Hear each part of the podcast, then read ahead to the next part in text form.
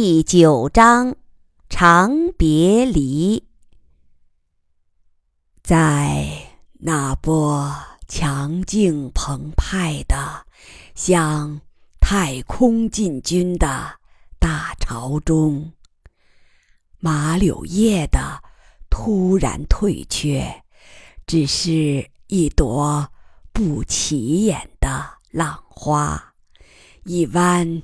转瞬即逝的回流，但我仍珍重地把它写取下来，保存在百年石碑中。我觉得它所显示的矛盾是深刻的，是人类本能和理智的。搏斗。摘自《百年十倍娱乐水著》。三年过去了，即使在一个人短暂的人生中，三年也不是太长的时间。但这三年是智力爆炸的三年，是科技爆炸的三年。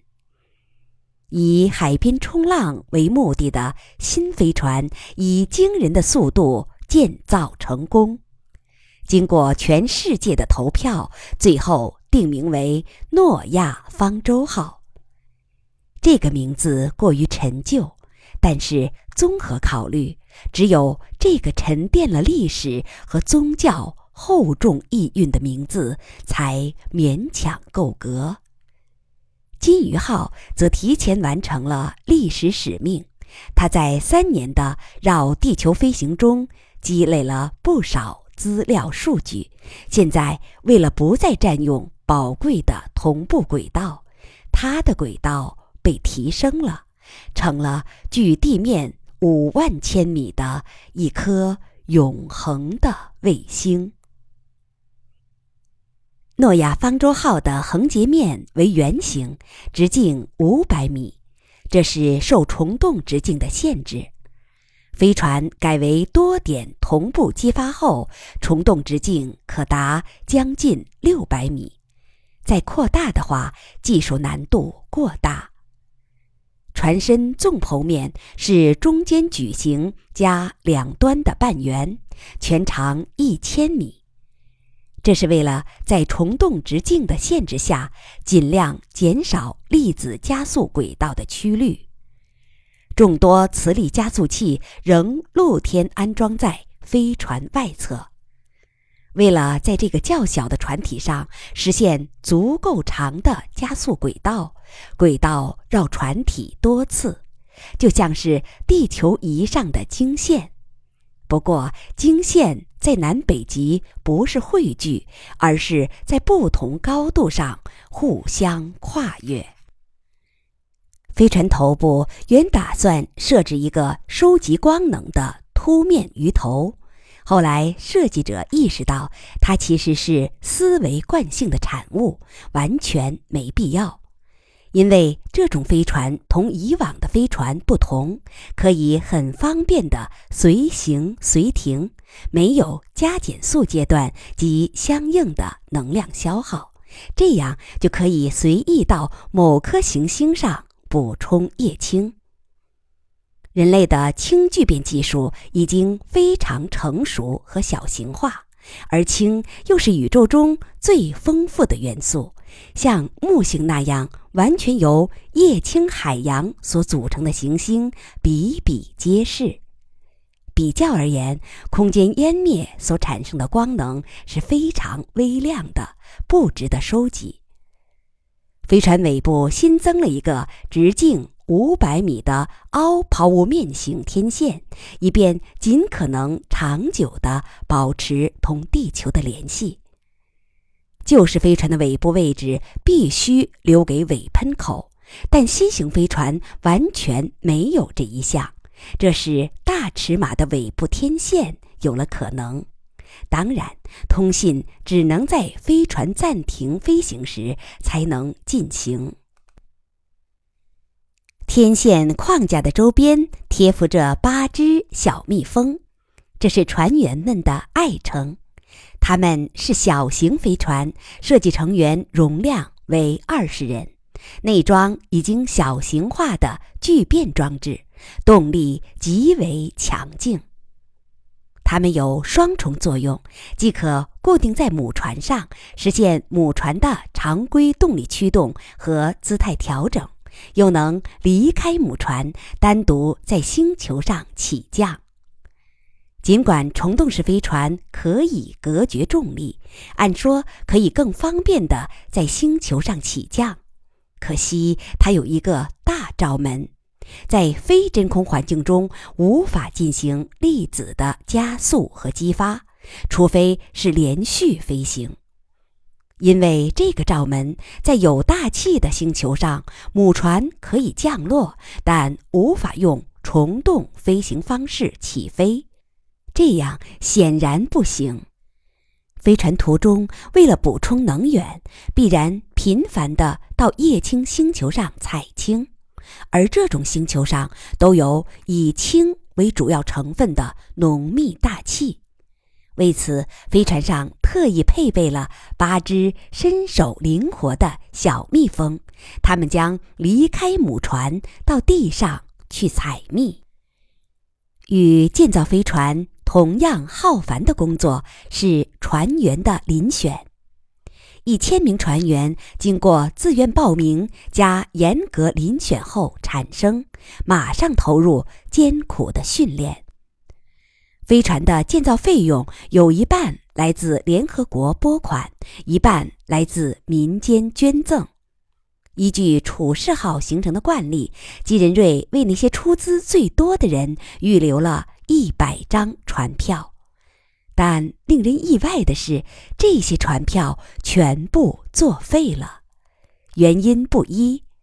有些捐赠者是因为已经年迈，想在地球上安度晚年，毕竟灾变到来是几百年之后的事；也有很多捐赠者尽管非常希望成为船员，但他们不愿特殊化，不愿使神圣的。船员资格染上铜锈，所以主动放弃到手的船票，而是和普通人一样参加竞选。这让乐之友们，包括姬仁瑞、余乐水、楚天乐等非常欣慰。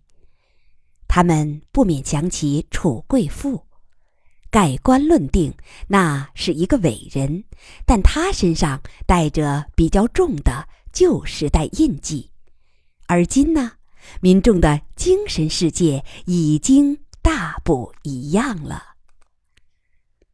诺亚号的第一任船长，也可以说是这个小部落的第一任酋长，是亚历克斯，任期四年，不需选举。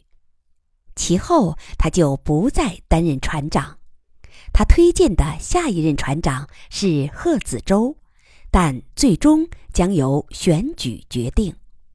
实际上，贺当选的可能并不大。一个女性占四分之三绝对多数的社会，更可能是一个母系氏族。选举一位女酋长更为顺理成章，除非贺子舟比别人多付出四倍的努力。在集中训练的三年间，根据自由结合并辅以电脑选择，一千名诺亚号船员结合成两百五十个一夫三妻的家庭。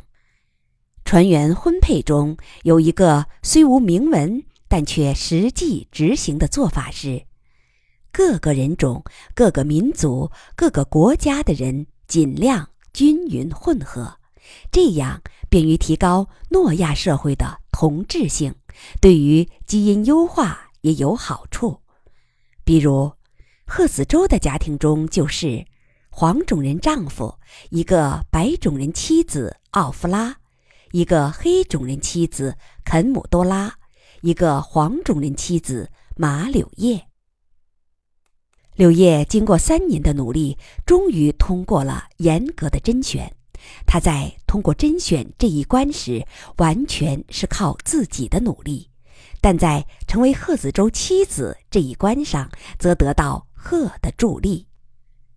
在这三年中，虽然有多位女性提出愿同贺结合，但他一直留着一个妻子位置，虚位以待，一直等到柳叶的考试过了关。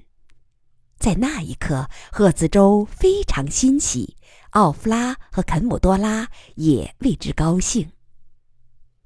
吉吉昌和艾玛没能成为诺亚号的船员，亚历克斯和贺子洲有意留下基，作为下一艘飞船的船长人选。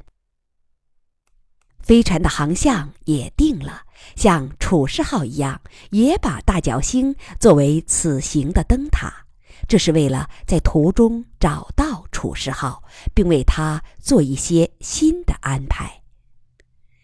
飞船起航在即，船员们要举行集体宣誓，仪式非常隆重，参加者有联合国秘书长、各国首脑。罗马教宗代表和乐之友代表，这个仪式之所以重要，还有另外一个原因。圈内人都知道，楚马发现的发现者之一马士奇先生去世之前，同楚天乐有过一次深谈。那时，两人做出了一个约定，在诺亚号上天前，楚天乐将公布一项。重要的发现，据说这个发现可能蕴含着不祥，因为楚天乐曾为此在人蛋岛上自我囚禁了几个月。但还是那句话，还有什么比他天更大的灾难呢？世人已经有了足够的心理承受能力。而且在飞船上天前的亢奋、欢快、喜庆、开朗的气氛中，阴暗不大容易藏身。不过，在集体宣誓之前，出了一个小小的意外。经过坚韧卓绝的努力，才终于成为诺亚船员的马柳叶，忽然退出了这个团体。当然，也放弃了同贺子舟的婚姻，独自回山中去了。